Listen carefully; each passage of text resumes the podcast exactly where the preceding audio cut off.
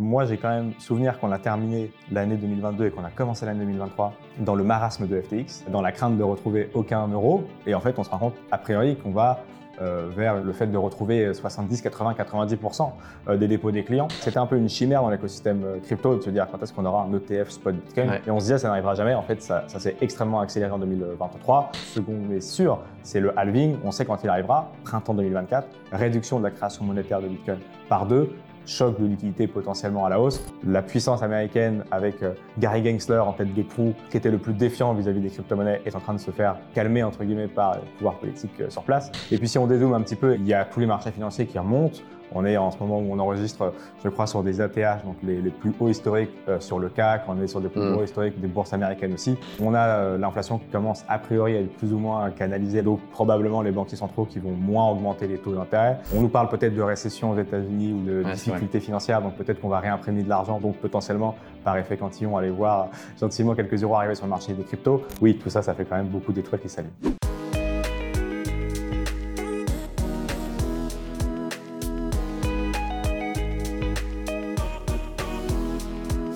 Bonjour à tous et bienvenue dans ce nouvel épisode de Comprendre Bitcoin. Je suis Alexandre Roubaud, cofondateur et CEO de Bitstack, la première application en France qui permet d'épargner et investir dans le Bitcoin sans aucun effort. Dans cet épisode, on va faire un voyage dans le temps et revisiter les moments les plus marquants de l'année 2023 dans le monde des cryptos et plus particulièrement du Bitcoin. C'est un épisode spécial au cours duquel on va non seulement récapituler les événements clés de l'année passée, mais aussi jeter un regard sur ce que 2024 nous réserve. Pour l'occasion, nous avons un plaisir d'accueillir Valentin Demey, un expert reconnu du secteur des cryptos.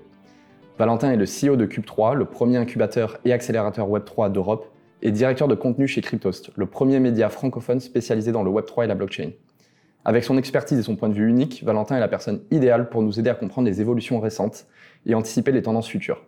Valentin, merci d'avoir accepté l'invitation et bienvenue sur Comprendre Bitcoin. Merci Alexandre, avec plaisir. Est-ce qu'on peut commencer pour une petite présentation de qui tu es, ton parcours et sur quoi tu travailles en ce moment? Oui, avec plaisir. Écoute, tu l'as très bien fait. Donc aujourd'hui, j'ai deux activités principales. Celle de directeur des contenus dans un média, Cryptos, qui est effectivement le premier média euh, francophone du secteur, et euh, CEO de Cube3, qui est ma nouvelle activité récente là, depuis euh, octobre, et de prendre le pari d'accompagner des jeunes créateurs d'entreprises dans leur parcours dans le Web3, c'est-à-dire les aider sur comment monter une boîte, une fois qu'elle est montée, euh, comment aller chercher des clients, pourquoi, quels risques réglementaires, et faire en sorte qu'ils puissent euh, continuer de naviguer dans ces eaux troubles de l'innovation et de faire en sorte qu'ils s'en sortent le, mieux possible après 12 mois d'accompagnement. Et tu sièges aussi au conseil d'administration de la DAN, c'est ça si je ne me trompe pas? Et tu euh, es intervenant hebdo chez BFM. Exactement, consultant, euh, consultant sur les sujets Web3 et économie à, BFM Business, particulièrement sur, les, sur, la, sur la, l'émission BFM Crypto avec Amaury de Toncodec euh, aujourd'hui. Et effectivement, conseil d'administration de la DAN, mais je crois que tu as reçu Faustine Fleuret, la présidente, il y a quelques mois. j'allais dire pour rappel, pour ceux qui nous écoutent, la DAN, donc l'association du développement des actifs numériques, et on a reçu, donc je vous invite à regarder l'épisode précédent qui était avec effectivement Faustine Fleuret, qui est présidente de la DAN. Euh, très bien. Est-ce que l'objectif étant avec la DAN euh, défendre les intérêts de l'écosystème auprès des décideurs publics euh, pour faire en sorte, encore une fois, que, l'écosystème soit entendu et que les, lois ne soient pas trop dures avec ce secteur d'innovation. On dit toujours, c'est, il faut il faut le plus possible réglementer sans enfreindre l'innovation. Bah, cette, cette limite-là, les politiques ne la connaissent pas et c'est le rôle de la DAN d'essayer de, leur montrer où est cette fine limite pour que la France continue de briller. C'est bien de briller quelques années, mais il faut briller pendant 30 ans et c'est ça qui est, plus compliqué. c'est vrai. Puis créer le dialogue, tout simplement, je pense, entre les différents parties prenantes de, du, secteur.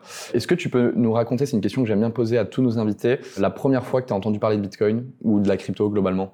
Alors, il y a deux versions à ça. Ok, on est preneur des deux versions. il y a la version, euh, il y a la version que, que j'aime beaucoup et qui est vraie. Et d'ailleurs, j'en ai fait un post sur Twitter il n'y a pas si longtemps que ça parce que j'ai pu retourner voir la personne qui m'en a parlé la première fois, ou en tout cas la première personne qui m'a murmuré le nom Bitcoin à l'oreille, à une époque où je ne comprenais rien de ce que c'était, mais il avait quand même le mérite de le faire. C'était mon professeur de mathématiques ah, c'est vrai que tu as, fait un tweet euh, là-dessus. Ouais, exactement. Parce qu'en fait, il m'a recontacté euh, près de dix ans euh, après sur Twitter en me disant écoute, je, voilà, j'ai vu que tu avais réussi à trouver ta place professionnelle dans ce secteur-là. Ce serait bien que tu viennes en parler à mes élèves qui sont dans des filières générales ou technologiques et que tu viennes un peu montrer ton parcours et comment voilà, tu as réussi à, aller là. donc, c'était mon prof de maths en cinquième qui m'a parlé de Bitcoin en premier, en cours. Ce qui est surprenant, est-ce que tu le dis d'ailleurs dans ton tweet, c'est improbable. Ouais. C'est improbable. Alors, j'ai plus les termes exacts de ce qu'il nous disait, je sais plus pourquoi il avait décidé de parler dans son cours de Bitcoin, mais je suis persuadé, et on en a reparlé ensemble, c'est lui qui était le premier à m'en parler. Donc si on était il y a 10 ans, c'était en 2013, 2014. Donc ça, c'est sûr que c'était le premier. Mais après, sérieusement, je me suis repenché en 2017-2018 et j'en ai fait du coup mon métier. Parce qu'en 2017-2018, c'est plutôt sur le point de vue investissement, un peu comme tout le monde quand la, le, cours a, a, remonté. Ouais. Parce qu'en 2013, je n'avais pas de carte bancaire pour investir dans Bitcoin, donc euh, je ne pouvais qu'attendre d'en avoir une. Et puis ensuite, euh, j'y ai travaillé à partir de 2019, euh, du coup, avec Cryptost. Bon, mais du coup, pour rentrer un peu dans le vif du sujet, on, veut récapituler un peu les grands événements de 2023. Est-ce que tu peux nous faire un petit récapitulatif des événements marquants qu'on a pu voir cette année? Bah, Moi, j'ai essayé de faire l'exercice, effectivement, de regarder dans le rétro pour savoir où est-ce qu'on va aller et pour savoir un petit peu comment l'année se termine. C'est toujours marrant et intéressant de faire ce point-là. Et si je retiens quelque chose par définition, et je ne serai pas le seul, c'est l'ETF Spot Bitcoin. C'est ce qui nous a un petit peu drivé euh, depuis septembre. Je me souviens effectivement, c'était un peu euh, notre running gag à BFM. Euh, toutes les semaines, on en parlait parce que toutes les semaines, c'était une bonne nouvelle. En fait, la SEC, elle en voulait pas. Donc, l'autorité des marchés financiers américains ne voulait pas autoriser la mise en place d'un ETF spot Bitcoin, donc qui permettrait à beaucoup plus de gens d'acheter du Bitcoin. Parce qu'aujourd'hui, il y a des applications comme la tienne qui facilitent la chose. Mais c'est un acte politique, mmh. entre guillemets, d'acheter du Bitcoin parce que tu peux pas l'avoir dans ton assurance vie, peux pas l'avoir facilement dans des produits d'épargne traditionnels. Et les 9,6% de Français qui ont fait l'effort d'en acheter, c'est ô combien plus compliqué que de juste aller voir son banquier et d'offrir une assurance vie. Oui, puis il n'y a pas cette diversification euh, automatique que tu obtiens quand il y a un ETF qui est placé dans des produits d'épargne classiques. Et aux États-Unis, il faut savoir aussi que le, la plupart des Américains, j'ai plus la stat en tête, mais c'est pratiquement tous, en tout cas la grande majorité, sont exposés au marché actions euh, et au marché boursier globalement avec des actions, des obligations. Et potentiellement, du coup, c'est ça qu'on anticipe. Ça serait qu'il y ait une, une allocation qui est faite par ces gros fonds de pension ou autres à travers le TF Bitcoin. C'est un peu ça hein, qui est attendu. Euh. C'est totalement ça, parce qu'effectivement, le fonctionnement de la retraite euh, aux États-Unis n'est pas la même que la nôtre. Donc cette retraite par capitalisation pourrait amener beaucoup plus de, de, gens vers Bitcoin, des gens qui ne sont pas euh, sceptiques, qui n'ont juste pas la connaissance suffisamment importante pour aller vers ça. Donc, donc moi, c'est par définition ce que je retiendrai le plus. C'est-à-dire que c'était un peu une chimère dans l'écosystème crypto de se dire quand est-ce qu'on aura un ETF spot Bitcoin. Beaucoup en avaient peur. Beaucoup en ont toujours peur d'ailleurs, mais on se disait ça n'arrivera jamais. En fait, ça, ça s'est extrêmement accéléré en 2023. Probablement, euh, ça sera euh, sur le marché en 2024. Mais en tout cas, toute la saga d'échanges avec les autorités américaines et les nombreux euh, dépôts, on parle forcément du premier gestionnaire d'actifs au monde qui, qui le dépôt BlackRock avec iShare, ben, c'est un game changer pour l'écosystème. Et donc, par définition, si on doit retenir quelque chose d'important, en 2023, pour moi, c'est ça. C'est ces dépôts de candidature auprès de l'autorité de régulation américaine pour lister ce genre de, de produits, ce qui était quand même euh, improbable il y a quelques années parce que ces institutions regardaient Bitcoin d'un œil très euh, méchant et euh, un peu en le considérant comme un sous-produit. Et aujourd'hui, effectivement, ils font la course à l'accumulation pour pouvoir le proposer demain. C'est peut-être d'ailleurs une des explications de la hausse. C'est ouais, c'est parce que en fait, j'allais le dire, c'est bon, j'allais dire, on va spéculer là, un peu en interprétant certaines choses, mais c'est ce que certaines personnes disent. Euh, arrivée des ETF, un début d'année avec un cours qui était plutôt euh, bas pour euh, Bitcoin à autour des 16 000 euh, dollars. Aujourd'hui, qui a bien remonté en fin d'année, potentiellement suite à toutes ces annonces sur l'ETF. Donc, il y a peut-être des, des, liens qui sont tirés, enfin, en tout cas, certaines personnes ont tiré lien entre l'annonce des ETF, les institutionnels qui accumuleraient potentiellement du Bitcoin et ce qui expliquerait du coup le début potentiellement de, de, du bull market, de la montée du cours du Bitcoin bah, C'est pas absurde parce qu'effectivement, déjà, il y a le côté euh, philosophiquement, c'est important, c'est un changement important. Encore une fois, on va passer de c'est un acte politique de télécharger l'application Bitstack et, et, les autres pour acheter du Bitcoin versus n'importe qui pourra en avoir d'abord aux États-Unis avant que ça soit en Europe dans son portefeuille euh, de manière détournée avec des ETF. Donc déjà, il y a cette narrative. Et puis, effectivement, d'un point de vue très concret dans la finance, sur ce genre de produit, pour le proposer au spot, il faut que le gestionnaire d'actifs en ait vraiment dans ses caisses à lui. Mm. Euh, c'est du 1 pour 1. Donc, par définition, euh, s'ils vont proposer ce genre de service et qu'ils savent avec un peu d'assurance que leur produit sera listé, il y a tout intérêt à commencer à en acheter pour que jour 1, ils puissent en proposer et être dans les règles euh, classiques financières et donc ne pas proposer un produit qu'ils n'ont pas en réserve. Donc, pour ces deux raisons, moi, je ne trouve pas absurde qu'on imagine que cette narrative ait euh, permis au Bitcoin de finir l'année autour de 40 000. Ouais, et puis qu'elle soit, ouais, qu'il y ait réellement cette accumulation derrière. Ça me fait penser à un, point un peu adjacent, et je serais curieux d'avoir ton avis euh, peut-être perso sur le sujet, mais parce qu'on nous la pose souvent, on parle d'ETF et on parlait, on faisait une comparaison avec Bitstack et aujourd'hui quelqu'un peut faire la démarche proactive d'aller acheter du Bitcoin euh, en propre. Est-ce que toi tu as un avis perso sur Est-ce que les ETF arrivent, les, consommateurs devraient du coup passer plus sur le produit d'épargne classique, avec une, un peu une, moi ce que j'appelle une exposition indirecte au Bitcoin, ou est-ce qu'en fait il y a un vrai besoin, une vraie euh, nécessité, un vrai intérêt d'en détenir réellement, comme chez Bitstack ou autre, de pouvoir vraiment le conserver soi-même, en tout cas avoir cette possibilité bah, Encore une fois, ça dépend qu'est-ce qu'on va chercher comme profil. Si on va chercher le profil euh, de quand Bitcoin a été créé, c'est-à-dire pendant la crise des subprimes avec une perte de confiance euh, des pouvoirs publics, une perte de confiance, de confiance pardon, des banquiers centraux et donc vouloir reprendre le pouvoir sur son argent, par définition, il faut continuer d'aller en accumuler parce que c'est une version bien philosophiquement bien différente de celui qui veut juste s'indexer parce que pour lui c'est un produit d'épargne comme un autre c'est un produit d'épargne qui surperforme quand même beaucoup de classes d'actifs ces dernières années, donc c'est un produit d'épargne un peu plus intéressant que les autres. Mais pour moi, c'est deux choses qui vont cohabiter. C'est-à-dire que je ne pense pas, et, probablement même que ça va euh, gentiment glisser euh, depuis l'ETF vers la détention propre d'actifs numériques, particulièrement le Bitcoin, et que ça sera une nouvelle arrivée de clients sur Bitstack et, et consorts. Je le vois plutôt comme ça. Mais effectivement, euh, ça, ne, va pas tuer. C'est comme la grande chimère de ce que la finance décentralisée va mm. tuer la finance. Est-ce que non Tout ça va cohabiter. Et encore une fois, je pense qu'il y aura un bridge qui sera. Je, vois peu de gens faire le chemin quitter Bitstack pour aller sur l'ETF Bitcoin. Par contre, je vois plus de gens faire l'inverse. Au passage, j'en profite pour vous présenter Bitstack, l'application qui permet d'épargner et investir en Bitcoin sans aucun effort. Comment ça marche? C'est très simple. Il suffit de télécharger l'application, connecter son compte bancaire, et Bitstack arrondit ensuite toutes vos dépenses du quotidien à l'euro supérieur et investit automatiquement la petite monnaie en Bitcoin. Par exemple, un café acheté 2,60€ est arrondi à 3 euros et les 40 centimes de différence sont automatiquement investis en Bitcoin. C'est simple, ludique et indolore. Vous pouvez aussi acheter et vendre du Bitcoin instantanément à partir de 1 euro. Téléchargez l'app sur les App Store dès maintenant et saisissez le code promo qui s'affiche juste ici pour gagner 5 euros en Bitcoin.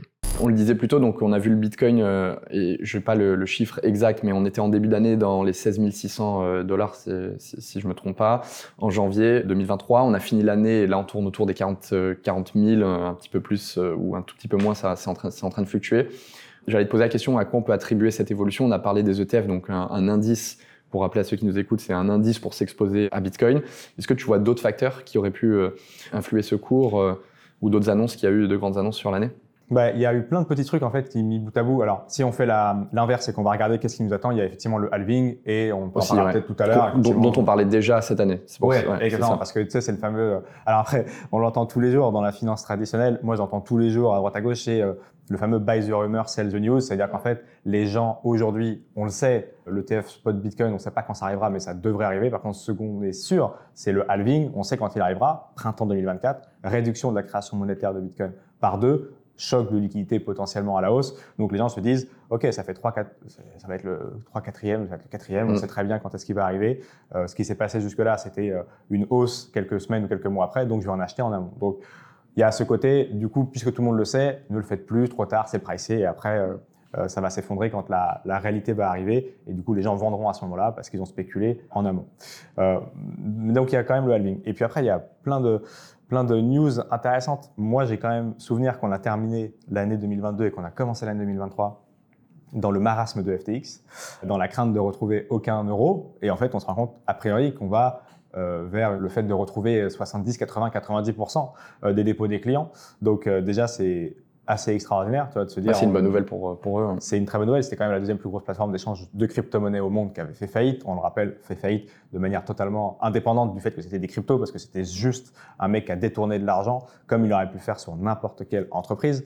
Donc, euh, moi, j'aime à le rappeler, mais euh, durant la faillite de FTX, Bitcoin n'a jamais cessé de fonctionner une seule seconde. Ça n'a rien à voir. C'est deux événements. Ça n'avait rien à voir, mm. euh, mais ça a eu lieu quand même. Et donc, effectivement, de se dire, en fait, on a terminé 2022, on a commencé début 2023 en se disant, en fait, quelle sauce on va être mangé Plus rien ne fonctionne. Les plateformes décentralisées euh, étaient en train de tanguer sur des hacks, même si elles tenaient toujours euh, debout pour la plupart. Il y avait les plateformes centralisées qui étaient, ont détourné de l'argent. Euh, la réglementation commençait à importer le bout de son nez. On savait pas où ça allait tomber. Et du, effectivement, on a démarré début 2023 comme ça et on termine l'année. Et en 12 mois, on parlera de la réglementation, on parlera de tout ça. Mais tout est rentré dans l'ordre. Et effectivement, c'est aussi le côté psychologique de se dire quand on veut tout voir mal, on voit tout mal. Mm, mm. Au final, on se retrouve à la fin de l'année avec 80% des fonds des clients d'FTX qui pourraient être retrouvés, une réglementation qui a trouvé un équilibre, le halving, tout le monde se rappelle qu'en fait il est dans moins d'un an, dans quelques mois. C'est avril, de, c'est ça, hein, avril 2020, ouais, à, peu près. 2024, avril, fin avril, début mai, je crois, de mémoire.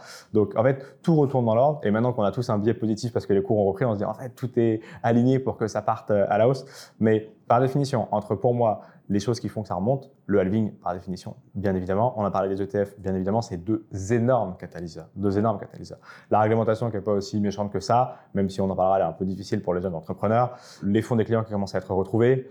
Et plein de petites histoires. On a vu aussi cet été la SEC, donc là, on a parlé tout à l'heure de l'autorité des marchés financiers, donner un avis sur euh, plein de choses sur lesquelles ils se font retoquer. C'est-à-dire qu'en fait, les États-Unis ont voulu être méchants avec les cryptos. Au final, ils se font taper dessus par les tribunaux américains qui leur disent arrêtez de faire n'importe quoi, vous ne devriez pas réagir comme ça. Donc, ils se font retoquer. Donc, on se dit en fait, la puissance américaine avec euh, Gary Gensler en tête de proue, qui était le président de cette autorité-là, qui était le plus défiant vis-à-vis des crypto-monnaies, est en train de se faire calmer, entre guillemets, par le pouvoir politique euh, sur place. Donc, une nouvelle fois, l'un des plus gros ennemis est, canalisé on devrait a priori avoir du coup le sur le Bitcoin. Enfin, tout ça, c'est extrêmement positif pour l'industrie. C'est même euh, assez surprenant que tout s'aligne comme ça. J'allais d'ailleurs dire les, les étoiles s'alignent un voilà, peu. Ça. Mais pour moi, évidemment, ça suffit. Et encore une fois, c'est ce que on est en train, on est en train de, de quitter la période d'adolescence des cryptos pour aller dans l'âge plus adulte. Dans cet âge plus adulte, il y a un peu plus de contrôle, c'est clair, mais il y a aussi beaucoup plus de liberté. Et, donc, du coup, on est en train de construire cette, cette chose-là, et, forcément, ça, se voit dans le prix, et c'est logique parce que beaucoup de choses se mettent en place. J'allais dire, on peut coupler ça à. Moi, il y a deux, trois autres petits euh, facteurs aussi qui me viennent en tête. Un, mais tu, as un peu fait allusion à la fin, de manière constante une maturité de l'écosystème. Donc ça, on continue dans cette, dans cette avancée-là avec ces différents événements donc, que tu as, mentionnés.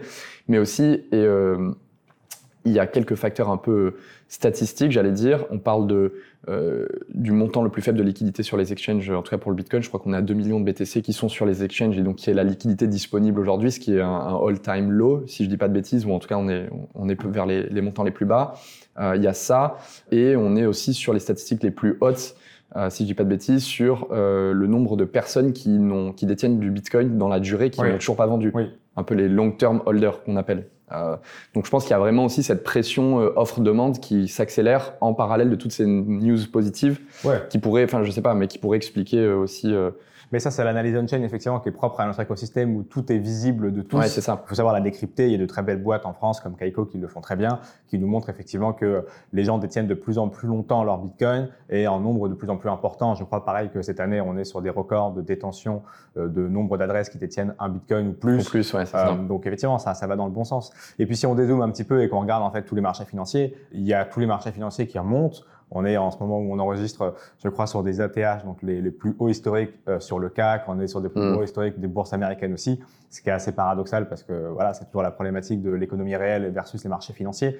On a euh, l'inflation qui commence a priori à être plus ou moins canalisée là aussi, donc probablement les banquiers centraux qui vont moins augmenter les taux d'intérêt. On nous parle peut-être de récession aux États-Unis ou de difficultés financières, donc peut-être qu'on va réimprimer de l'argent parce que c'est ce qu'ils font le mieux quand il y a des récessions. Donc potentiellement, par effet cantillon, aller voir gentiment quelques euros arriver sur le marché des cryptos, retourner dans une atmosphère un peu similaire à celle de 2020. Mais voilà, effectivement, tout ça mis bout à bout, ça, ça, sur des actifs comme celui du Bitcoin qui a été imaginé pour être en opposition au monde actuel, euh, qui a donc du coup ce narratif supplémentaire par rapport aux autres classes d'actifs et qui s'approche dans ces cycles du halving où on sait effectivement comment ça se passe, oui, tout ça, ça fait quand même beaucoup d'étoiles qui s'alignent. Et est-ce que tu peux tirer toi un parallèle entre, enfin, comment tu vois l'impact de l'évolution du prix du Bitcoin sur d'autres cryptos? Est-ce que toi, pour toi, il y a un lien Est-ce que là, on a vu une grosse accélération, enfin, évolution à la hausse du prix du Bitcoin? Est-ce qu'il y a un impact sur les autres cryptos? Bah, De toute façon, quand Bitcoin démarre, plus personne ne peut le suivre. Ça, c'est le cas depuis toujours. C'est-à-dire quand euh, il y a la course haussière qui démarre, Bitcoin euh, vole la vedette et il a une écrasante majorité de, gens qui euh, en achètent et donc sa capitalisation globale par rapport aux autres crypto-monnaies explose et donc sa dominance est supérieure à l'ensemble des autres cryptos. C'est d'autant plus visible quand on fait non pas un BTC versus dollar et puis qu'on regarde ETH versus dollar et qu'on se dit ouais ok ça a pas mal sur enfin ça a un peu augmenté mais les deux ont augmenté. En fait il faut faire le ratio entre Bitcoin et Ether et là on se rend compte que bah, Bitcoin est largement devant et qu'il faut de plus en plus d'Ether pour acheter des Bitcoins au fil des années euh, et donc ça va dans le sens de l'augmentation de l'intérêt pour Bitcoin dans ce monde. Cela étant, effectivement, les euh, montées successives comme ça euh, vont souvent au profit de Bitcoin dans un premier temps, et puis ensuite, ça se déverse dans les autres crypto-monnaies. Généralement, ça fait Bitcoin, ensuite Ether, ensuite les autres cryptos. C'est ce qui s'est passé jusqu'à présent. Historiquement, c'était vrai parce que sur les plateformes, il fallait toujours acheter du Bitcoin pour ensuite échanger du Bitcoin pour, les autres paires, exactement, euh, d'actifs. Maintenant, on peut acheter les autres paires d'actifs directement en stablecoin ou en dollars, donc c'est un peu moins vrai. Mais psychologiquement, c'est quand même un peu resté dans l'industrie de se dire, OK, Bitcoin va démarrer, ensuite ça va être Ether et les, les cinq plus grosses capilles euh, du marché, et ensuite ça va se déverser dans tout. Et en parallèle, il y a toujours les, gros, les gros coins euh, dont personne ne connaît les noms, les trucs un peu shitcoins, un peu bizarres, qui font des fois 100 à droite à gauche. Il faut toujours regarder ça.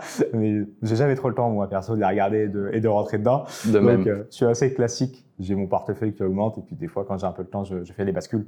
Mais c'est toujours en tout cas Bitcoin qui, qui, prend la vedette dans un premier temps. Ouais j'allais dire il y, a un vrai distinguo euh, pour moi de, de, mes discussions avec pas mal de personnes. Je pense qu'on a y a un consensus là-dessus entre Bitcoin ça va vraiment être euh, dans une démarche euh, d'épargne pour beaucoup de gens qui voilà comprennent la politique monétaire de, de Bitcoin c'est limité etc toutes ces propriétés un peu uniques et donc j'épargne sur Bitcoin euh, et après, euh, pour certains en tout cas, je m'amuse à spéculer, parce que clairement ça va être spéculatif sur d'autres. Euh, depuis Bitcoin, j'utilise mes Bitcoins pour trader sur d'autres.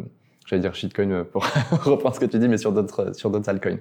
et après, pareil, ils rapatrient en Bitcoin, c'est vrai. Voilà, exactement. Ce qui fait que les meilleurs qui ont le plus de temps, ils font effectivement ce, ce basculement permanent durant tout le bull market, parce que encore une fois, c'est pas une seule fois, ça, ça peut se faire plusieurs fois. Ouais. C'est effectivement, il faut regarder la, ces courbes de capitalisation et de voir à quel moment on est sur un, un point bas et du coup ça va retourner dans Bitcoin et c'est un truc un peu cyclique comme ça. Moi, je, encore une fois, c'est plutôt un métier de trader que je ne touche pas. Je, ouais, j'allais faire un peu le petit rappel. Euh, tu sais, euh, déjà il faut beaucoup de temps. Tu l'as dit. moi, je le fais pas. Tu, tu l'as dit, tu le fais pas non plus. Il faut beaucoup de temps. C'est un métier à part entière et euh, il y a toujours ce petit stats que tout le monde aime bien rappeler. Mais la plupart des gens en plus ne font pas d'argent. Enfin, même les traders eux-mêmes ne surperforment pas un DCA classique. Et on parle même pas de crypto. On parle sur le marché action globalement. tu fais un DCA versus du trading, tu surperformes pas les indices. Donc pour le petit rappel pour tout le monde. Et ça, c'est Mounir de Finari que j'aime beaucoup, qui dit effectivement beaucoup ça, qui dit 90% euh, des gérants euh, actifs ne surperforment pas le S&P 500. C'est ça. Donc, n'essayez pas de trouver les 10%, restez à acheter un indice classique avec des frais faibles, vous ferez mieux que 90% des gens.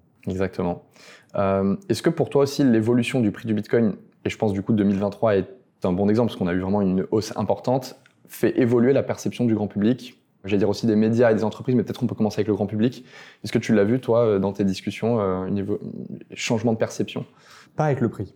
Pas avec le, pas, non, pas avec, le, prix. parce que j'ai vraiment l'impression que les gens, déjà, ils ne savent pas mettre le prix du Bitcoin euh, quelque part. C'est-à-dire que euh, j'ai essayé, quel que soit le moment, en bear ou en bull market, les gens pensent que ça vaut toujours 10 balles, quoi. Oui, en fait, en fait, les gens n'ont pas euh, conscience nécessairement du prix déjà de base. Oui, tout à fait. Mais j'ai souvenir, je te vois des fois sur Instagram. Euh, ah, sur les micro-trottoirs. sur les micro-trottoirs. En fait, tu vois la même chose que moi, c'est que les gens. Mais c'est vrai, ça m'a fait penser à ça. Et donc, comme ils n'ont pas de prix, ils sortent toujours une somme euh, ridiculement, ouais, de manière ridicule à la baisse plutôt qu'à la hausse. D'ailleurs, rarement les gens disent ça vaut un million, c'est plutôt ça vaut quelques centaines d'euros. Et donc, il y a toujours le choc de dire, ça vaut cette somme-là, ok, je vais m'y intéresser et je vais voir pourquoi ça vaut cette somme-là.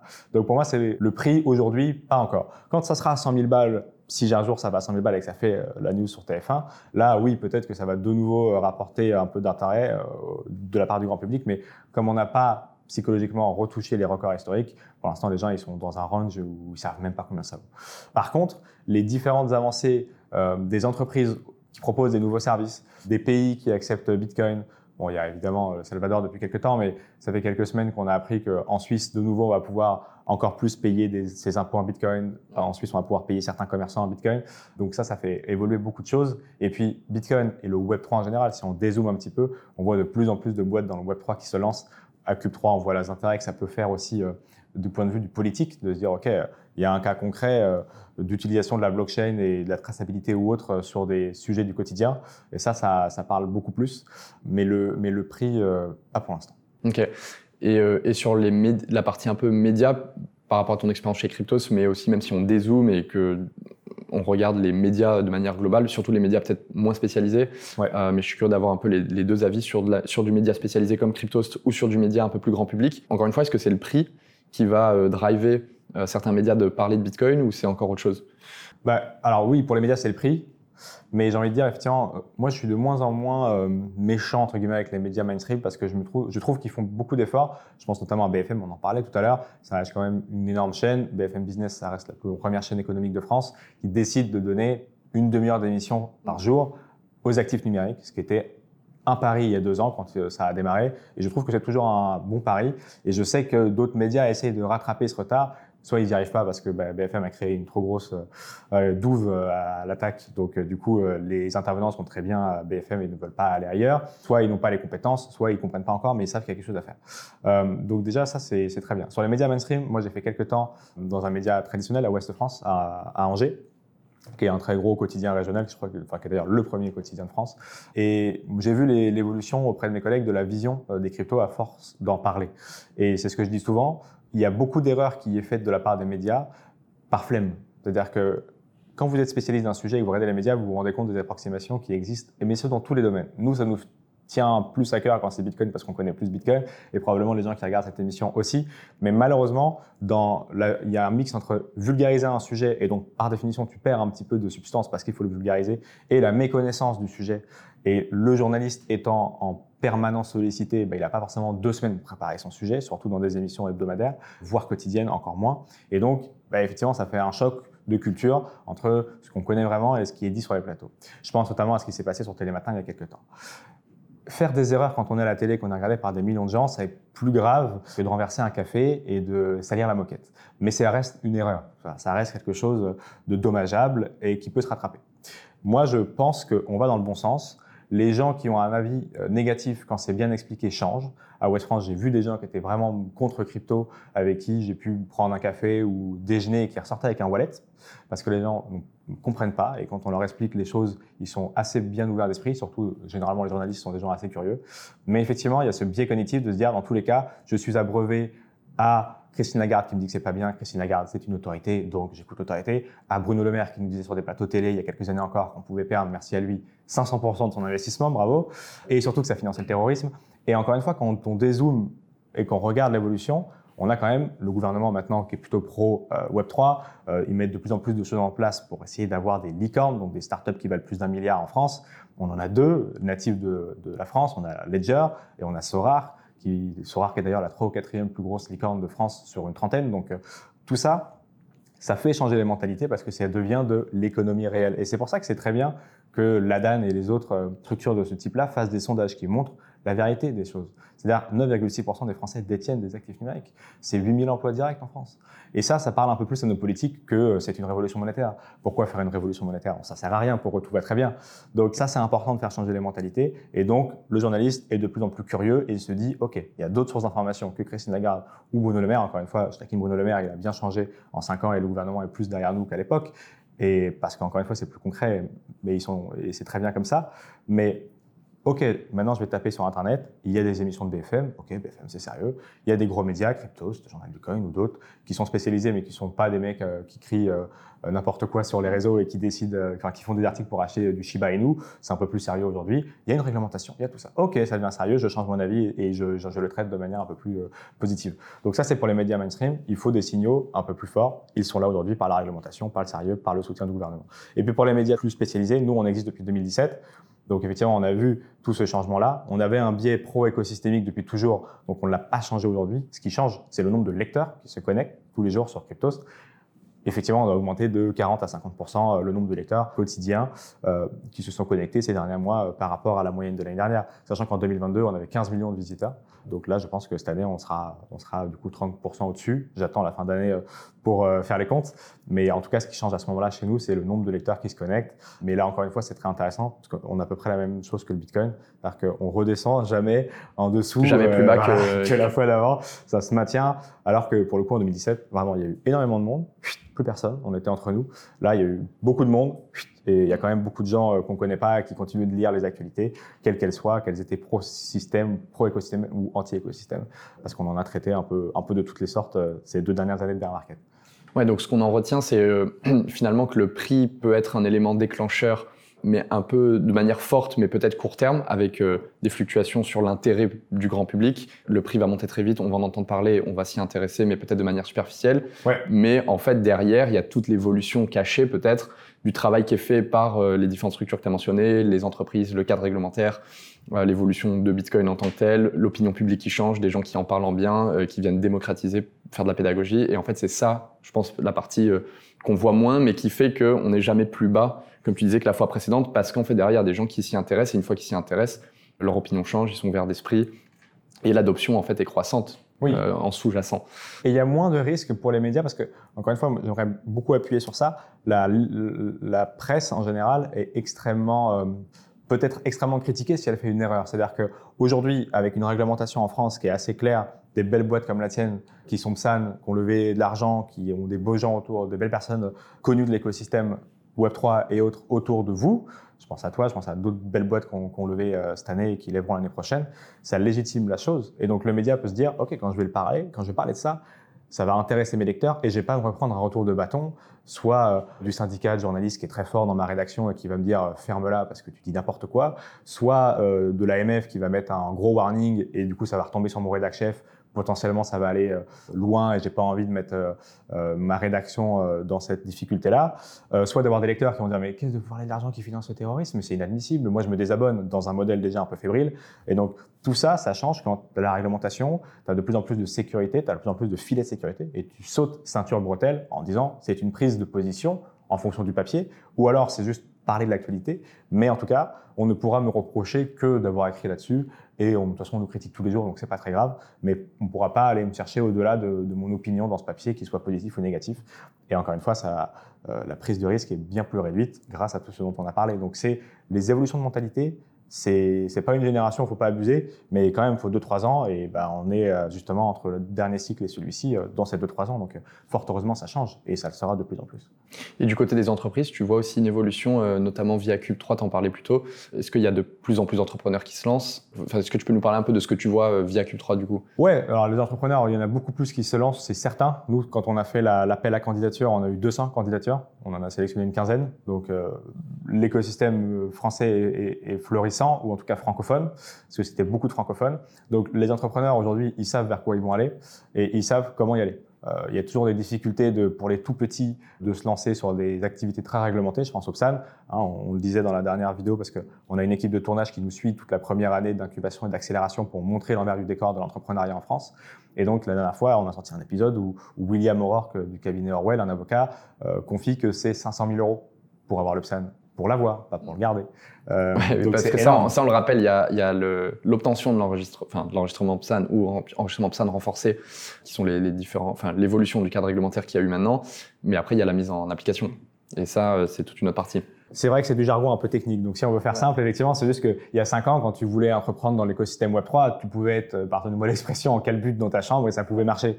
Aujourd'hui, il y a plus de dépenses dans la compliance, il y a plus de dépenses dans euh, s'assurer que mes clients, ça soit des vrais clients, qu'ils aient le droit d'ouvrir sur ma plateforme, comme les banques, qu'ils aient le droit de déposer de l'argent et la provenance de l'argent. Il y a plus de, dépenses sur ce pôle-là que sur la recherche et développement, la R&D. Mm. Et c'est pareil que le système bancaire. C'est à peu près ce qu'on reproche aussi au secteur bancaire, d'avoir beaucoup plus de dépenses de compliance que de recherche et de développement. Et c'est ce qui fait qu'on trouve que nos applis bancaires elles sont à la ramasse, que ça emmerde tout le monde de payer un euro pour faire un virement instantané et tout ça. Parce que l'argent va plus dans la compliance. Et ça, en cinq ans, dans l'écosystème Web3. C'est-à-dire que ça a été extrêmement rapide de changer cette mentalité, de faire que les gens qui étaient des entrepreneurs doués chez eux se retrouvent confrontés à une réglementation où il faut lever des millions d'euros pour être juste faire la même chose que tu faisais très bien avant, mais dans un cadre réglementaire clair. Et c'est le revers de la médaille de bah, l'évolution des mentalités fait qu'on peut en parler de plus en plus parce qu'on est de plus en plus rassuré. Qui c'est qui trinque, entre guillemets? Bon, bah, c'est l'entrepreneur qui doit faire des millions d'euros juste pour faire la même chose qu'il y a cinq ans, mais c'est le sens de l'histoire.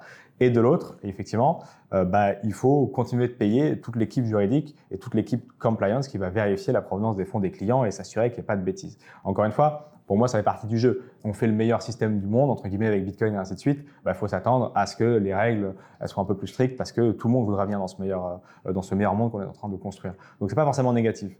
Là où il faut veiller, c'est ce qu'on fait avec la DAN, c'est ce que je fais avec Cube3, c'est que ça soit pas trop violent ou que ça soit pas disproportionné. Ce qui est un peu le cas aujourd'hui sur, sur certaines choses. Et notamment, voilà, 500 euh, 000 euros pour être juste autorisé à communiquer auprès du public français et faire de la lutte anti-blanchiment, c'est un peu vénère. Donc il faut, surtout dans un monde où l'argent est de moins en moins accessible pour les levées de fonds, il faut faire attention à ce que ça ne se soit pas réservé aux grosses banques qui ont l'argent pour le faire, alors qu'on se prône être un pays d'innovation qui veut devenir euh, le premier en Europe euh, sur le secteur du Web3. C'est, c'est pas compatible les deux, donc il faut faire attention. Ouais, il faut que la parce qu'en fait ça crée une barrière à l'entrée, il faut que la barrière à l'entrée soit juste, parce que ce que ce qui me vient en tête, c'est que ça risque, il y a toujours ce risque de créer un monopole, parce qu'on l'a vu sur le, surtout en France et en Europe, on a quand même un monopole bancaire assez important où il faudrait pas qu'on se retrouve sur le même schéma euh, avec toute cette innovation qu'on voit côté crypto. Ok, super clair. Et je voulais toucher un peu le sujet euh, des évolutions qui étaient propres à Bitcoin aussi sur 2023. Alors il y, en, il y, en, a de manière constante. On a des évolutions de sujets qui sont bien plus euh, vieux que 2023. On pense notamment au travail qui est fait sur Lightning, qui est des évolutions pour faire simple pour les gens qui nous écoutent, technique sur Bitcoin. Euh, donc c'est un réseau de seconde couche qui est, qui est, lié à Bitcoin, qui permettrait de faire des transactions et qui permet déjà de faire des transactions plus rapidement et euh, avec moins de frais. Donc ça, c'est toujours, euh, ça a toujours été en développement, mais il n'y a pas eu vraiment de grosses annonces. Par contre, ce qui a un peu touché le un peu plus grand public, ça a été les NFT sur Bitcoin. Ouais. Est-ce que tu peux nous rappeler un peu qu'est-ce que c'est, qu'est-ce qui s'est passé et un peu les implications de ça? Ben ça, c'était assez intéressant à voir parce qu'effectivement, on compare euh, assez souvent Bitcoin et Ethereum et on, regarde un petit peu ce qui est vraiment différent. Et, généralement, ce qu'on dit, en tout cas jusqu'à janvier 2023, parce que c'est la date à laquelle on a pu créer ce protocole qui s'appelle Ordinals et qui permet de faire des NFT sur Bitcoin avec quelques, quelques guillemets, mais c'était de dire, OK, Ethereum, c'est un ordinateur décentralisé dans lequel on va pouvoir faire plein de trucs. Les métavers, c'est sur Ethereum. Les NFT, c'est sur Ethereum. La finance décentralisée, c'est sur Ethereum. Et Bitcoin, c'est euh, grosso modo, vous envoyez de l'argent à travers le monde sans tiers de confiance, avec des frais faibles et avec la plus grosse robustesse du réseau du monde. Mais j'ai envie de dire, ça s'arrête là. C'est très bien fait, personne ne fait le mieux, il n'y a pas de concu, mais euh, grosso modo, c'est juste ça. Dans la tête des gens, c'était grosso modo découpé comme ça. Et puis en janvier, on a quelqu'un qui a créé un, un, une nouvelle manière de faire fonctionner le réseau Bitcoin et qui a, qui a pu effectivement créer un système pour euh, faire euh, des NFT sur Bitcoin, des inscriptions sur Bitcoin, des inscriptions sur des Satoshi, donc la plus petite unité de Bitcoin, pour faire en sorte de les séparer de la masse et de faire ce qu'on appelle effectivement de la euh, non-fongibilité, c'est-à-dire que le Bitcoin que tu peux avoir chez toi, il potentiellement il peut être différent du mien, alors qu'on a toujours dit justement que bah, c'était justement les mêmes et, et c'est ce qui permettait d'échanger de la valeur. Et donc de créer un standard qui s'appelle le BRC20 et faire en sorte que si toi tu as un Satoshi, je ne sais pour quelle raison, qui a été miné à un moment très précis, le jour où euh, eh bien, euh, Gary Gensler dira OK, c'est bon, euh, voici votre premier ETF Bitcoin.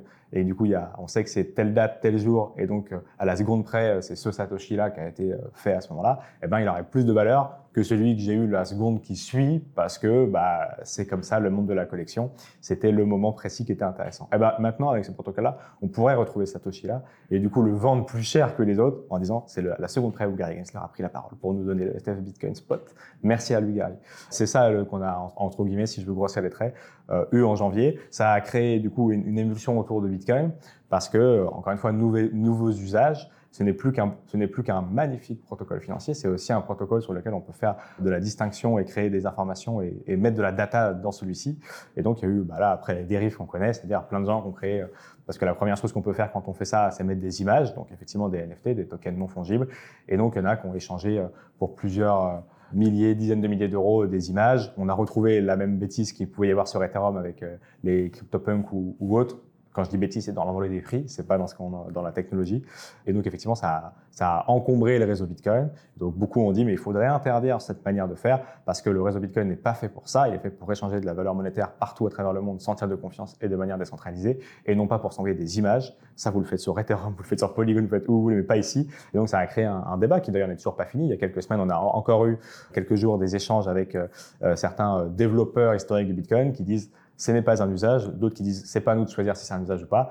Toujours est-il, effectivement, ça a fait exploser le frais de transaction sur Bitcoin parce que bah, les usages n'étaient pas imaginés tellement pour ça. Et donc, le réseau a été un peu congestionné. Ça a fait plaisir aux mineurs parce que du coup, ils se sont mis un peu plus de frais dans la poche. Mais en tout cas, nouvel, nouveau, nouvel usage qui n'était pas particulièrement attendu. Effectivement, moi, j'attendais comme toi Lightning. Ça fait très longtemps que je regarde ça, qui permet en gros de payer en temps la même image qu'on donne. Euh, J'ai l'impression de la ressortir dix fois par jour. Quand il faut parler de Lightning, c'est payer son café contre quelques centimes euh, de frais et encore même moins qu'un centime de frais, pardon, et instantanément. Sinon, si je le faisais avec Bitcoin, il faudrait attendre 10 minutes la validation du bloc et donc mon café serait froid. Et bien là, Lightning Network, c'est effectivement, on va pouvoir payer en quelques secondes n'importe quoi dans le monde et donc faire de Bitcoin un moyen de paiement là où pour l'instant, c'est pas forcément un moyen de paiement parce qu'il y a ce temps d'attente et il y a ces frais élevés. Moi, j'attendais beaucoup Lightning Network en 2023. Bon, bah, c'est Ordinals qui a pris la main. 2024, on verra ce qu'il en restera. Mais en tout cas, je suis toujours en attente de Lightning. Ouais. Ouais. Lightning, j'allais juste rajouter, euh, pour essayer de donner un maximum d'informations à ceux qui nous écoutent ou qui nous regardent, en fait, la promesse de Lightning et des boîtes qui d'ailleurs qui travaillent sur le développement de Lightning c'est de pouvoir euh, permettre à Bitcoin d'avoir le même débit transactionnel que des Visa, enfin en fait venir concurrencer en termes de flux transactionnel, enfin de, de, nombre de transactions à la seconde, on fait souvent, c'est un peu la, le chiffre qu'on mesure, que des Visa, des Mastercard et autres. C'est ça, parce qu'effectivement, Visa Mastercard, c'est plusieurs dizaines de milliers de transactions par seconde euh, s'ils veulent. Là où Bitcoin, bah, on sait, c'est une dizaine de transactions par seconde, donc euh, c'est vrai que c'est un peu difficile de concurrencer ces paiements-là. Et, et ces secondes couches, comme tu disais en présentation, c'est-à-dire quelque chose qui est juste au-dessus de Bitcoin, mais qui se sert de la blockchain Bitcoin en sous-jacent, permettrait d'aller chercher plus de scalabilité. Mais c'est un débat permanent. Moi, j'ai souvenir justement de ces échanges Bitcoin Cash et ainsi de suite. La communauté s'est toujours divisée sur le nombre de transactions et qu'on peut mettre dans un bloc sur Bitcoin et la vitesse d'exécution. Et bien là, ce serait un moyen, Lightning Network, de conjuguer les deux meilleurs mondes. Bitcoin, la blockchain Bitcoin en sous-jacent de ce moyen technologique qui permet d'aller plus vite. Ouais, pour garder la partie vraiment décentralisation de Bitcoin, que les utilisateurs restent en contrôle du réseau et euh, la partie sécurité et faire ça en couche pour euh, garder ces propriétés-là et bénéficier maintenant du, de, la meilleure partie du deuxième monde, qui est la, partie vitesse et scalabilité. Sur Ordinal, je voulais peut-être juste faire un petit résumé aussi en disant, euh, c'est ça qu'en fait, pour la première fois, on a pu inscrire de la donnée qui n'était pas de la donnée transactionnelle pour, pour envoyer de l'argent à quelqu'un. Et donc, les gens ont commencé à inscrire euh, un peu n'importe, enfin, tout ce qu'ils voulaient, hein, que ce soit des images ou autres pour que les gens comprennent ce qui s'est passé. Et comme tu l'as dit, de toute façon, c'est encore un débat en cours. Mais les frais de transaction ont même, j'allais dire augmenté, mais en fait ont même explosé. Ouais, explosé ouais. Du coup, il y avait un débat et la controverse, elle était là. Elle était de dire est-ce qu'on laisse des gens euh, inscrire de la donnée qui n'est pas utile nécessairement au, cas d'usage principal de Bitcoin, qui ferait que les frais augmentent et du coup que bah, des gens, pas forcément même en France, mais qui se servent réellement de Bitcoin pour euh, dépenser au quotidien, bah, finalement payent des frais astronomiques. Euh, la controverse, elle est là. Le débat est toujours en cours, donc on ne sait pas. Est-ce que, en fait, c'est ça, hein, les deux idéologies, c'est est-ce que euh, Bitcoin, c'est la promesse de euh, chacun l'utilise comme il le souhaite, il y a des règles du jeu, tu, tu participes ou pas, et du coup, on est personne ne peut se prétendre pouvoir dire qui doit faire quoi. Ça, c'est un côté du débat, et l'autre côté, c'est non, clairement, en fait, cette donnée, elle est polluante, c'est du spam, et du coup, en fait, on vient nuire à l'usage principal de Bitcoin. C'est un peu ça, hein, les deux. C'est totalement ça. Et il y en a qui vont même plus loin, qui disent en fait c'est une attaque économique extérieure qui permettra de faire tomber le réseau Bitcoin parce qu'on va pouvoir le surcharger, un peu comme une attaque euh, des DOS euh, sur des serveurs informatiques. On va surcharger le réseau, il sera inutilisable. Donc ne laissons pas ce vecteur d'attaque sur le réseau. Et d'autres qui disent oui, effectivement, c'est pas à nous de choisir. Euh, laissons euh, le côté libertarien, laissons le marché faire ce qu'il y a à faire. Donc débat en cours, on, on, va voir dans tous les cas. Euh, Bitcoin s'auto-régule à plusieurs niveaux et il y a plein de solutions qui sont, enfin tout l'écosystème est un peu rassemblé, surtout pour les gens très techniques là-dessus pour euh, trouver euh, des solutions, donc il n'y a pas vraiment euh, de souci à se faire. Je voulais revenir sur la partie réglementaire. On en a un tout petit peu parlé, comme on s'est dit en off, on en a bien parlé. Pour ceux qui veulent regarder les épisodes précédents, on a reçu Faustine Fleury, donc président de la DAN. On a bien touché ces sujets-là. On a aussi eu William Rock de Orwell, donc on a aussi parlé un peu de pas mal de ces sujets, mais un peu quelles, quelles ont été les news les grandes annonces euh, en 2023 autour du cadre réglementaire. Sachant qu'on avait déjà eu beaucoup de clarté un petit peu avant, enfin dès 2022, on avait commencé à avoir de la clarté euh, de la visibilité sur les discussions en cours. Mais c'est vrai qu'en 2023, on a eu des choses assez concrètes, notamment la mise en application de l'enregistrement renforcé, oui. MICA, et euh, sur le travel rule. Enfin voilà, il y, y, a pas mal de choses sans rentrer dans les détails, mais est-ce que tu peux nous résumer un peu les grandes, les grandes lignes? Ouais. On le disait effectivement tout à l'heure dans ce qui a changé entre la fin d'année précédente et le début de celle-ci et aujourd'hui. Et moi, j'ai souvenir effectivement euh, de cette grande peur de l'écosystème avec l'enregistrement renforcé, qui à la base ne devait pas être un enregistrement renforcé, qui était tout de suite censé être le niveau absolu aujourd'hui en L'agrément. Hein. Qui est l'agrément effectivement que seule Société Générale Forge, donc une banque, aujourd'hui possède. C'est la seule euh, entreprise qui aujourd'hui a l'agrément. Donc, si c'est la seule avec les moyens financiers de la Société Générale Forge, imaginez tous les autres qui n'auraient pas pu avoir cet agrément-là et donc cesser leur activité, j'ai envie de dire, du jour au lendemain. Et ça, c'était la volonté des autorités de régulation post-FTX en se disant, mais attendez, on a euh, grosso modo 80 euh, PSAN enregistrés. Dans ces 80 PSAN enregistrés, est-ce qu'on n'aurait pas les futurs FTX Est-ce qu'on n'aurait pas les futures entreprises qui vont nous mettre dans euh, la sauce parce qu'on les a autorisées à exercer en France et que, comme le PSAN enregistré c'était surtout de la lutte contre le blanchiment et le financement du terrorisme, c'est-à-dire on s'assure de la provenance des fonds, mais à la base, on ne, regarde pas comment sont ségrégés les fonds et comment sont sécurisés les fonds des clients. Et eh bien, du coup, cette partie-là n'étant pas couverte par l'option enregistré, il faut tout de suite, pour que le prochain FTX, on le sorte de la liste, mettre la barrière très haute et donc du coup éjecter ce potentiel FTX qui pourrait exister, on n'en sait rien. Et ça, c'était comme ça qu'on a fini l'année 2022. Mm. C'est-à-dire de se dire, en fait, nos 80 PSAN, là, du jour au lendemain, ils n'existent plus, parce qu'on va dire que ça ne, en fait, ça n'existe plus. C'est tout de suite l'agrément qui est euh, obligatoire, et donc personne n'aura les fonds pour aller le chercher. Et donc, fin de l'écosystème Web3 en France. Et c'est là-dessus qu'on s'est quitté en 2022. Mm. Et ça a ensuite été le travail de la DAN, justement, de dire, alors, on comprend la problématique, et effectivement, il faut faire en sorte qu'on aille un peu plus regarder comment sont ségrégés les fonds. Mais là, les amis, si vous faites ça, Cocorico Web3, c'est fini. Euh, ça sera plus Cocorico Web3, ça sera dans les autres pays de l'Europe. De toute façon, MICA a déjà été voté. Donc, euh, l'avantage concurrentiel qu'avait la France d'avoir un cadre réglementaire clair depuis 2-3 ans, ce qui faisait que des États-Unis, les gens venaient à Paris pour pouvoir déjà avoir les standards quand ça s'ouvrira sur le continent, d'être déjà bien installé, eh bien, ça se fera ailleurs. Bah, c'est la mondialisation, c'est ça aussi. Libre marché, oui. Donc attention à ça. Donc on s'est quitté là-dessus. Effectivement, on n'est pas été sur l'agrément renforcé.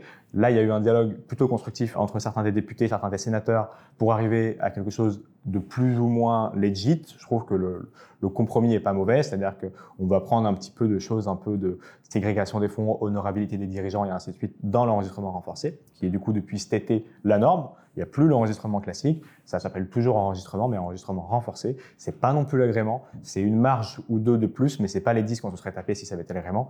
Et encore une fois, s'il n'y avait pas eu la dame, s'il n'y avait pas eu l'ensemble du secteur qui s'était dressé, ça serait passé. Mais c'est aussi ça la démocratie, entre guillemets. C'est-à-dire que beaucoup s'estiment euh, lésés parfois sur euh, oui, les gens comprennent rien. Bien sûr que les gens comprennent rien, c'est pas leur métier. Par contre, là où il y a un problème, c'est si le bureau de votre député il ne s'ouvre pas quand vous voulez lui expliquer. Et je trouve que les bureaux des députés se sont plutôt bien ouverts, ceux du sénateur aussi, et les gens avec qui on a pu échanger, c'était, on s'en est pas trop mal sorti. Donc ça, ça a changé. Il y en a quelques-uns des enregistrements renforcés qui sont tombés depuis cet été. Les gens arrivent à l'avoir. C'est effectivement plus difficile, mais c'est pas inaccessible. L'agrément, que la Société Générale qui l'a, Forge, je pense que ça sera l'année prochaine euh, le flot des autres entreprises qui vont l'avoir. Je ne saurais pas dire l'estimation euh, de, des enregistrés qui vont avoir l'agrément et de ceux qui vont malheureusement pas pouvoir passer l'étape supérieure. Mais en tout cas, on pourra se dire que le cadre réglementaire français a pas trop mal, je trouve, accompagné ces entrepreneurs dans les différentes étapes jusqu'à ce que le continent va imposer, c'est-à-dire AMICA en 2024, 2025, 2026. C'est à plusieurs, moments en fonction de, des entreprises et de justement si elles étaient en amont enregistrées euh, pas. Ensuite, moi, il y a une autre chose qui est importante, euh, surtout dans le milieu des médias, c'était la loi influenceur. C'est-à-dire qu'effectivement, euh, la loi influenceur a rappelé des choses qui existaient déjà, les a mis dans le marbre et a un petit peu changé la manière dont on pouvait communiquer. Alors, sur les médias, particulièrement cryptos, nous, on a toujours fait attention, donc ça ne nous a pas changé la vie. Il y a des choses qu'on ne peut plus faire, qu'on pouvait faire en amont, et qui, du coup, ont un petit peu altéré notre euh, chiffre d'affaires, entre guillemets. Mais là, encore une fois, c'est pour le, ça va dans le sens de l'histoire. S'il faut, faut être plus clean, encore plus clean que l'on était pour aller euh, dans le bon sens, euh, pas de problème. Mais cette loi influenceur, elle a calmé, ou en tout cas, elle va calmer, j'espère, certaines dérives des influenceurs sur des, sur, des, sur des secteurs du NFT, sur des secteurs des ICO. Aujourd'hui, un média ou même un influenceur ne peut plus faire de, promotion d'une ICO non enregistrée auprès de, de l'autorité des marchés financiers. Donc ça motive aussi les personnes qui veulent faire des ICO à aller voir l'AMF et à montrer pas de blanche, parce que dans tous les cas, une SEO qui ne peut pas faire de communication, ça ne marche pas. Donc ça va quand même vers un peu plus de, sens, un peu plus d'honnêteté intellectuelle de la part des gens qui font ces, démarches-là, et un peu plus de cadre aussi pour euh, les entreprises et les, et, les influenceurs qui prenaient euh, un petit peu euh, partout des billes pour ensuite faire la promo et puis que ça se passe mal. Donc ça, c'est les deux choses quand même qui ont impacté l'écosystème du Web3 en France et qui sont game changer dans la manière d'approcher ce secteur-là, du côté client du côté entrepreneur et du côté influenceur média. Après, il y a effectivement, tu l'as dit, euh, Mika qui arrive, donc c'est le standard le plus haut, on compare, mais je vais paraphraser ce que dit Faustine, j'entends suffisamment pour pouvoir faire la même chose. C'est en gros, c'est MIFID 2, c'est-à-dire les réglementations financières traditionnelles qui sont mises euh, au secteur du Web3. Encore une fois, il ne faut pas que ça soit fait trop vite, mais c'est là où je disais, ça a été fait plutôt crescendo. On peut regretter qu'il y ait cette réglementation parce que c'est contre la philosophie de Bitcoin ou ainsi de suite. Moi, je commande pas ça, je commande qu'effectivement, ça a été plutôt pas trop mal fait. Et ça, effectivement, ça rentre en application en plusieurs temps. C'est 2024-2025 pour ceux qui vont, euh, pour la première fois, se mettre euh, en conformité. Ceux qui ont eu, c'est ce que je disais avec la France, la chance d'arriver en amont dans un pays qui était pionnier dans la réglementation ont un peu plus de temps pour se mettre en conformité. Ça va jusqu'à 2026 a priori. Et là, encore une fois, c'est des débats permanents de se dire est-ce qu'il faut laisser jusqu'à 2026 euh, cette euh, opportunité aux boîtes françaises ou est-ce qu'il faut réduire ça? Là, encore une fois, tout le monde est attentif à expliquer que les règles du jeu, il ne faut pas qu'elles changent trop souvent, sinon l'attractivité de la France en prend, en prend un coup. Mais Mika va là encore faire en sorte que l'exception française et le marché francophone deviennent un marché continental avec beaucoup plus de millions d'utilisateurs sur des standards techniques un peu similaires, si ce n'est totalement similaires, en tout cas juridiquement parlant. Qu'ensuite, ça vienne euh, un peu chahuter les États-Unis qui font parfois un peu n'importe quoi en se disant bon, ok, on va quand même devoir la guerre économique, ça les connaît, se positionner et ne pas faire fuir leur entreprise, c'est déjà en train d'être fait. Et ça, ça me permettra encore une fois d'avoir de pouvoir mettre à la poubelle ces arguments de financer le terrorisme et de, et de servir à blanchir l'argent. C'était déjà pas vrai à l'époque. Et maintenant que ceux qui utilisent ces arguments en, en nous disant qu'on n'avait pas de réglementation claire euh, n'auront même plus cet argument, alors qu'est-ce qu'il leur restera? Peut-être que ça pollue. Mais c'est un autre débat. J'allais justement te poser la question un peu euh, de, tour, de tourner la discussion sur, euh, pour toi, cette évolution de la réglementation, quelles sont un peu les perspectives positives, vers, enfin, quel est le positif versus un peu quels sont les inconvénients. On en a un peu parlé, on a dit le positif, bon, euh, et on, connaît bien le sujet par exemple chez Bitstack, mais c'est qu'on va pouvoir accéder à un marché uniforme européen avec euh, l'avantage d'avoir une réglementation claire, ça on peut le dire parce que c'est pas le cas par exemple aux US où il y a encore beaucoup de questions, euh, même de la part des gros acteurs qui demandent à avoir cette visibilité là. donc ça c'est positif. C'est aussi, euh, faut le dire, c'est jamais blanc ou noir, mais quand on introduit, que ce soit d'ailleurs la loi influenceur ou euh, cette réglementation-là, c'est dans la démarche de protéger les consommateurs, donc ça reste positif et on peut créer des vraies euh, marques fortes de confiance pour les consommateurs. Par contre, il y a des points négatifs aussi, tu l'as évoqué, euh, d'ailleurs tu disais 500 000 euros, on parlait de l'enregistrement SAN renforcé ou MICA ou de l'agrément On parlait euh, entre les deux, l'enregistrement renforcé et ensuite l'agrément. Ok, de, de, faire tout ce travail-là jusque. Ok. Euh, donc ça, ben, un des points négatifs, ça crée une vraie. Bon, de toute façon, sur les marchés régulés, les activités régulées, euh, c'est connu, mais là, du coup, ben, malheureusement ou heureusement pour les entrepreneurs qui se lancent, il y a cette barrière à l'entrée là. Est-ce que tu vois d'autres choses ou est-ce que tu veux commenter un peu là-dessus sur Non, mais effectivement, c'est ce que tu viens de dire est, vrai. C'est-à-dire qu'il y a, il y a ceux qui sont arrivés à l'époque et qui ont pu se mettre gentiment en conformité. Et encore une fois, c'est aussi ça le pari d'entrepreneuriat, c'est-à-dire de venir avant le cadre réglementaire pour faire en sorte que le cadre réglementaire épouse l'activité et ne pas se dire je ne fais rien tant qu'il n'y a pas de cadre. Dans l'innovation, c'est pas comme ça que ça marche. Euh, moi, j'ai beaucoup de débats comme ça avec euh, des, des, confrères dans d'autres incubateurs ou accélérateurs qui disent non mais comment vous pouvez innover là-dedans Il n'y a pas de cadre? Mais justement, c'est ça l'innovation. Et ensuite, on ira échanger avec les autorités de réglementation et on fera en sorte d'être compris et d'être bienveillant pour que le cadre s'adapte à ça. Il ne faut pas attendre l'inverse. Sinon, c'est d'autres qui le feront. Et c'est les États-Unis qui le feront. Et ils le font très bien. Donc euh, pour moi, il y a quand même cet avantage aujourd'hui qui bénéficie aux gens qui étaient là en amont. Faisons attention, faites attention à ce que ce cadre réglementaire ne vienne pas fermer l'innovation en France et de dire OK, tout ce qui était jusqu'à 2023, c'est super, maintenant il n'y aura plus rien, parce qu'aux États-Unis, ça sera autrement, en Asie, ça sera autrement, il y aura toujours des innovations, parce qu'on a vu à quel point le marché va vite. C'est-à-dire que avant janvier, on n'imaginait pas pouvoir inscrire quoi que ce soit de type ordinal sur Bitcoin. On vient de voir que ça a changé une partie du visage de Bitcoin.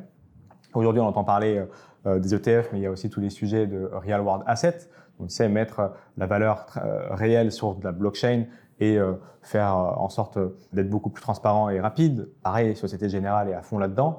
Donc, si on imagine qu'on est les champions depuis 2-3 ans et qu'on le restera, c'est ce que je disais, le but, c'est pas d'être les meilleurs pendant deux ans, c'est d'être les meilleurs au bout de 30 ans.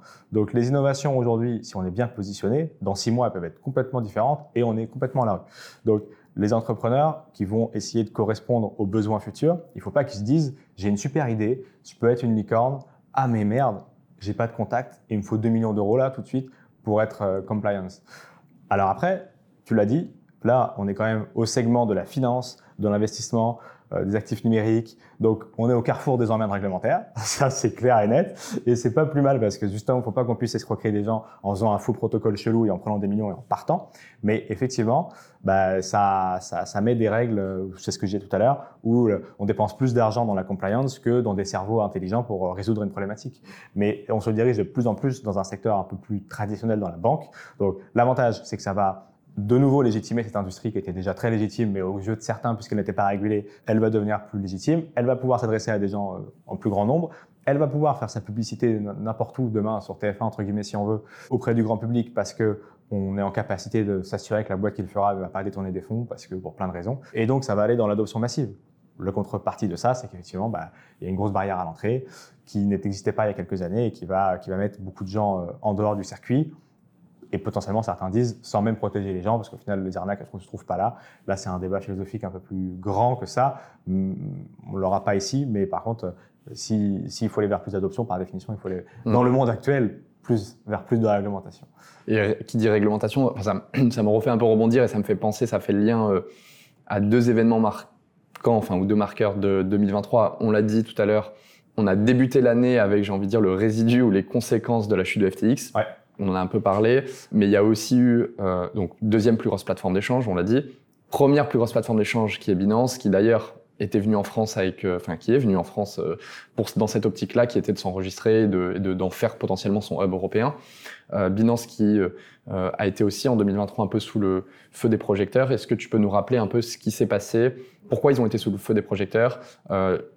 Moi, je pense à deux choses. Il y a Binance, la société. Il y a aussi après, plus récemment, là, euh, il y a quelques mois ou quelques semaines, euh, euh, CZ, le dirigeant de Binance. Est-ce que tu peux nous rappeler un peu qu'est-ce qui s'est passé euh, et pourquoi ils ont été un peu au cœur des, des, des discussions récemment? Ouais, c'est une saga un petit peu compliquée qui date depuis des années. Ouais, et effectivement, depuis 2017, 2018, 2019, euh, d'un point de vue de la justice américaine, il y a eu quelques interrogations sur la manière dont était gérée Binance et dans la manière surtout, parce que c'est surtout aux US hein, que ça s'est passé, la problématique dont on parle, et donc beaucoup de médias en parlaient, d'adresser comment Binance a adressé le public américain a priori sans autorisation. Donc ça, c'est une enquête qui dure depuis euh, des années et effectivement qui a trouvé une issue il y a quelques mois, qui était de dire que effectivement Binance n'était pas autorisé à adresser les clients américains. Binance n'a, ça c'est le premier point. Binance, deuxième point, n'a pas fait son travail concernant la lutte contre le blanchiment et le financement du terrorisme. Et donc ces deux points-là, majoritairement, ont abouti à la démission du patron euh, de Binance, donc Peng Zhao, effectivement CZ, qui était très connu dans l'industrie, qui n'était pas connu pour être le plus pro-réglementation euh, au monde. Ça, c'est arrivé il y a quelques mois avec une amende record, plus de 4 milliards de dollars euh, pour l'entreprise. L'obligation pour l'entreprise de quitter le marché américain. Donc ça, je disais, tiens donc, on commence à voir un petit peu les États-Unis qui se réveillent pour protéger leurs petites pépites? Parce que eux ont Coinbase, Coinbase qui est listé au Nasdaq, qui est en bourse. Pendant des années, effectivement, Coinbase allait voir le régulateur en disant bon, ok, on se met en réglementation, on a de l'argent, on est en bourse. Maintenant, comment on fait pour être en réglementation? Et donc Gary Gensler, le président de la SEC, on vous dira pas. En gros, c'était ça. Et donc, ça a fait beaucoup de mal au point que, effectivement, Coinbase a fini par dire on va partir. Et donc, ça a commencé à réveiller un petit peu euh, les autorités euh, côté US. Donc, CZ a démissionné, il a payé une amende personnelle. Là, il est, je crois, toujours aux États-Unis parce qu'il voulait partir rejoindre sa famille euh, en Asie de mémoire et le juge ne lui a pas donné l'autorisation. Et donc ça, ça a fait un gros bouleversement par définition parce que c'était c'est toujours d'ailleurs la plus grosse plateforme d'échange de crypto-monnaies au monde. Donc CZ, comme je disais, n'a jamais été très pro-régulation. Aujourd'hui, à la tête de Binance, c'est un pro-régulation euh, qui est Richard Tang et qui va, euh, du coup, lui, a, très clairement dit euh, coopérer avec les, autorités de réglementation et faire en sorte que Binance retrouve son côté plus gentil garçon qu'il ne l'a été. Tout à l'heure, on disait, je disais justement, dans un secteur d'innovation, il faut toujours se battre un petit peu pour que la réglementation ensuite épouse le plus possible cette innovation tout en protégeant les consommateurs. CZ a très clairement été un adepte de ça à l'outrance. Bah, c'est pour ça qu'il est sanctionné aujourd'hui. Il y a quelques cases qui n'existent pas et qu'il faut parfois essayer de faire avec le régulateur, c'est ça l'innovation. Par contre, il y a des cases qui existent et on sait qu'il ne faut pas les cocher. Blanchiment d'argent, financement du terrorisme, on savait qu'il ne fallait pas la cocher, mais bingo, ils ont coché une partie. Et donc forcément, ils sont sanctionnés. Adresser le public américain sans avoir euh, ce qu'il faut pour le faire, bah, ils l'ont fait a priori euh, sans s'assurer de la provenance de, de beaucoup de choses. Donc ils ont été aussi sanctionnés pour ça. Maintenant, la plateforme Binance aujourd'hui ne semble pas être dans une même problématique que FTX. On ne reproche pas à CZ d'avoir détourné des fonds. On ne reproche pas à Binance d'être euh, insolvable. Ce qu'on lui reproche, c'est effectivement un, un manque de sérieux euh, très grave, on est bien d'accord, mais euh, qui, peut exister dans tellement d'autres industries dont on ne parle pas forcément. Là, c'est la nôtre, donc on s'y intéresse encore plus. Mais a priori, à date, les fonds des clients ne sont pas en danger. C'est, Oui, deux, deux problématiques complètement différentes, Ouais, euh, voilà. enfin, avec les informations qu'on a aujourd'hui. aux informations qu'on a aujourd'hui, effectivement, les fonds des clients sont toujours dispo, mais mais il y a un vrai changement de mentalité parce que c'est la fin d'une ère. C'est-à-dire CZ, Cheng Zhao qui nous parlait tout le temps sur Twitter du fait que ça, il y avait le fameux 4 en mode ouais, c'est c'est pas vrai, vous inquiétez pas, on gère, euh, vos fonds sont en sécurité, on gère en interne et tout. Ça, cette période-là, elle s'est arrêtée violemment il y a un mois et on s'est dit ok, on est définitivement dans une industrie qui est en train de changer parce qu'à la tête maintenant de, de Binance, c'est plus notre notre, notre CZ bien aimé qui nous faisait rire sur Twitter et qui taclait les, les régulateurs. C'est un mec qui est passé par des autorités euh, traditionnelles, c'est un mec qui est passé euh, par des autorités de régulation, qui est à la tête et qui dit lui-même sur son poste euh, LinkedIn de prise de poste, quand il est devenu CEO, qu'il allait coopérer avec les régulateurs, qu'il allait se mettre en conformité, qu'ils allaient payer l'amende, que CZ allait effectivement répondre de ces accusations à titre personnel au titre de son entreprise et que Binance continuerait de, de- de- de travailler euh, avec le plus de sérieux possible. Donc euh, encore une fois, on se retrouve plus dans une période un peu à la Coinbase où ils vont, pour continuer d'exister, euh, montrer pas de blanche, ce qui n'était pas l'habitude de. Ouais, c'est la conclusion que j'allais dire, que moi, par exemple, j'en tire, c'est qu'en fait, on, est, on a vraiment incorporé une vraie. D'ailleurs, qu'on parle de FTX, euh, Binance et on parlait du cadre réglementaire globalement, c'est qu'en fait, on a remis au centre de ces entreprises une vraie culture de la conformité qui était potentiellement inexistante en fait à date ou, faible. Bah parce qu'effectivement, Binance c'est l'une des plus vieilles. Bah après, Coinbase était aussi l'une des plus vieilles et Coinbase a très vite fait le choix d'aller vers la compliance, d'aller voir les régulateurs, de leur demander comment. Être proactif sur le sujet. Ouais. Très proactif effectivement. Là où encore une fois, Binance était plutôt euh, l'élève un peu turbulent qui allait pousser les limites et qui allait voir jusqu'où on pouvait aller. Mais ça, ça a permis à l'innovation euh, côté US et même en France d'aller beaucoup plus vite, beaucoup plus loin. Si on n'avait pas eu un Binance entre guillemets, il y aurait mm. tellement de choses en moins dans l'innovation ou dans la capacité d'exécuter certaines choses. C'est vrai, ça on ne veut pas dire le contraire.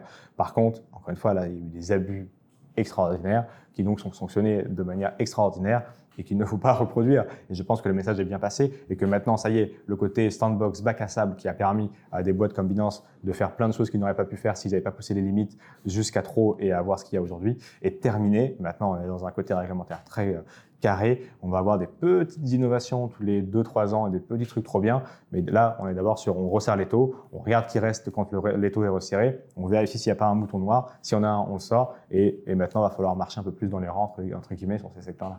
On a eu, euh, du coup, ça résume un peu une année euh, pas mal mouvementée, je dirais, enfin, comparé à d'autres années. Pas mal de choses qui s'est passé. Pour toi, un peu, c'est quoi les grandes perspectives de 2024 Si maintenant on regarde, euh, on passe de rétro à perspectives futures ça va être une année assez euh, folle dans les dénouements des choses qu'on attend. C'est-à-dire qu'effectivement, il y a eu un dénouement un peu prématuré avec euh, la démission de 6Z en fin d'année 2023, mais on en a parlé, il y a beaucoup de choses. On est au carrefour de la solution de beaucoup d'interrogations. Il y a l'entrée en réglementation de MICA, donc tout le continent va commencer à parler la même langue en ce qui concerne la réglementation euh, des actifs numériques, ce qui n'avait jamais été le cas. Et d'ailleurs, même en règle générale, sur un continent qui parle d'une même voie en réglementation, c'est pas tous les quatre matins, surtout quand ça vient de la France. Ensuite, il y a le halving. C'est-à-dire qu'effectivement, on va enfin avoir cette, euh, tous les quatre ans là, notre réduction de création monétaire par deux. On va voir comment ça réagit, on va voir comment les mineurs réagissent, on va voir comment le prix réagit, on va voir comment l'attention du public revient ou pas. Et on va euh, avoir enfin cette grande messe qu'on attend nous tous les quatre ans, euh, fans d'actifs numériques, de crypto et de Bitcoin qu'on est, qui va encore une fois redonner un peu de baume au cœur depuis après ces deux ans de bear market où on s'emmerde fondamentalement. Même si moi j'aimais bien dire que c'était le bill market, c'est-à-dire que on a beaucoup construit durant ce bear market et en fait le prix qui remonte sur les actifs aujourd'hui n'est que la conclusion de ces deux années de travail intensif dont tout le monde s'en fichait, mais qui existaient quand même. Et il y avait quand même des, des signaux intéressants. On n'en a pas du tout parlé, mais cette année, il y a la BPI qui a encore déversé beaucoup d'argent, la Banque publique d'investissement, donc une autorité parapublique euh, qui permet de financer l'innovation, qui a déversé encore beaucoup d'argent dans les startups du Web3. Il y a eu quelques levées de fonds. Ledger a refait une levée de fonds de 100 millions d'euros au printemps. Ternoa en a fait une aussi. Il y en a quelques-unes qui sont, qui sont très belles. Et pareil, on n'en parlait pas. Euh, donc maintenant que euh, le halving va arriver, ça va pouvoir remettre le métronome de l'intérêt du public. Il y a les ETF spot Bitcoin, bien évidemment. Je pense, je crois que on attend autour du 11 janvier la réponse de la SEC. Il va falloir quand même commencer à se dire qu'il y aura plus grand chose à dire pour essayer de faire traîner la date. Je sais pas qu'est-ce qu'ils vont nous trouver cette fois-ci. Peut-être que le papier est trop chiffonné et donc il faudra réimprimer une feuille blanche un peu plus propre. Mais à part ça, on commence à arriver au bout des arguments. Encore une fois, c'était la SEC disait ça va pas, l'entreprise disait OK, bon, on, répond à la problématique, ça retourne là-bas. Parfois, ça allait devant un tribunal. Le tribunal disait bon, allez, c'est bon, vous arrêtez de faire n'importe quoi. La SEC, regardez correctement les dossiers et arrêtez d'avoir un biais négatif. En tout cas, Gary Gensler arrête d'avoir un biais négatif. Donc ça, on va arriver à la fin de cette, cette problématique-là. On va voir ce que c'est aussi Binance 2.0 quand même la plus grosse plateforme d'échange de crypto au monde. Donc là, on a vu, effectivement, il s'est fait éjecter, 6Z est parti, mais on ne voit pas encore le monde d'après. Je pense qu'il se dessinera, il se verra un petit peu l'année prochaine. Et tout ça, ça fait effectivement, on a sorti notre, nouveau journal papier sur Cryptos. Le, titre qu'on a choisi, c'est Des abysses de 2023 au sommet de 2024. Je ne le dis pas forcément pour le prix, parce que j'ai pas la boule de cristal, mais dans le, fonctionnement du système, encore une fois, on est tout en bas de la montagne en 2023, euh, tous un peu sonnés, choqués d'FTX, de la réglementation, de tout ce qui va pas.